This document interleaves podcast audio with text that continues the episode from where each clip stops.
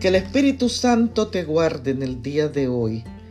Leemos en el Evangelio según San Marcos el capítulo 11 y el verso 25.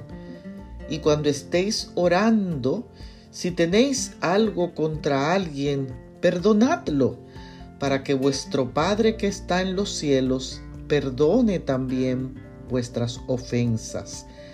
Vivir y trabajar con otros eh, es un tanto difícil, eh, es un reto, porque de vez en cuando, a propósito o tal vez accidentalmente, alguien te ofende y tú lo guardas y lo alimentas por mucho tiempo y no perdonas al ofensor, pero oras y pide a Dios que perdone tus pecados.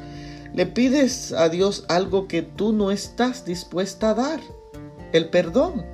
Asimismo, nosotros vamos por la vida y muy posible adrede o no adrede, también ofendemos a otros. El pasaje de hoy nos exhorta a perdonar y a mostrar al que nos ofendió la gracia, la misericordia y el perdón que Dios nos concede. Que en este día podamos perdonar para que nuestro Padre que está en los cielos también perdone nuestras ofensas.